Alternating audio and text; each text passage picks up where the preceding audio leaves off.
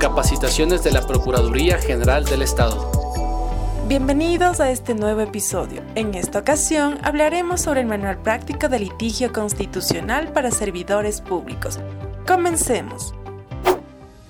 La Dirección Nacional de Iniciativa Legislativa, como parte de las acciones del Proyecto de Fortalecimiento Institucional PROFIP, alista el manual para ser presentado en los próximos días. La publicación contó con la participación de Carola Samaniego y Camila Telles, abogadas de la Dirección Nacional de Patrocinio.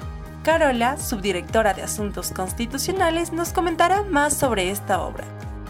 El objetivo del manual es ser un documento de consulta permanente a los abogados desde el rol de la Procuraduría, como abogado del Estado, no solo nos enfocamos en coadyuvar en la defensa dentro de una audiencia, sino en preparar a los abogados para que estén listos a defender los intereses del Estado.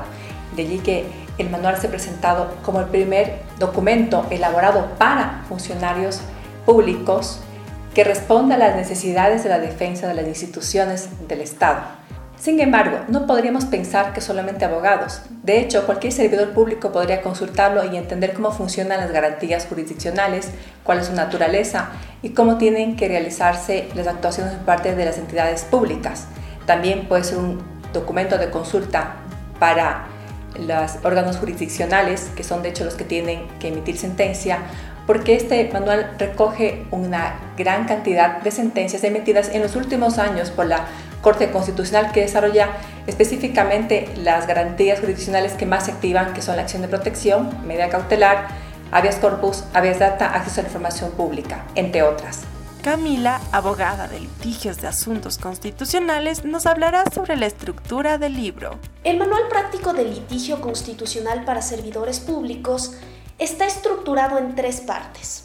La primera hace referencia a todas las consideraciones generales relacionadas con la práctica dentro de garantías jurisdiccionales. En un segundo momento hacemos un análisis de cada una de las garantías que se encuentran o que se litigan ante un juez de primera instancia. En la tercera parte del libro hacemos un análisis de los procesos ante la Corte Constitucional. Hemos dividido el libro de esta manera con la finalidad de que se pueda utilizar cada una de estas partes de acuerdo a la entidad o al momento en el cual se va a litigar, pero además de eso para que las personas puedan profundizar en caso de que lo necesiten o puedan consultar el manual en el momento preciso dentro de la audiencia. ¿Qué características se destacan o qué podríamos recomendar o sugerir de esta obra? Específicamente o de manera prioritaria la cantidad de sentencias que recoge. Tenemos o hemos citado 500 sentencias y recogemos aproximadamente 800 estándares diferentes que nos permiten conocer la forma en que la Corte Constitucional ha ido comprendiendo, analizando e interpretando el litigio en garantías jurisdiccionales. Esta obra espera constituirse en una herramienta de consulta y apoyo dentro de la labor de los abogados de las entidades públicas del Estado. El manual estará disponible también en versión digital para ser descargada desde la página web www.pge.gov.es. Gracias por quedarte hasta el final. Hasta la próxima. Procuraduría General del Estado. Defendemos al Estado para proteger tus derechos.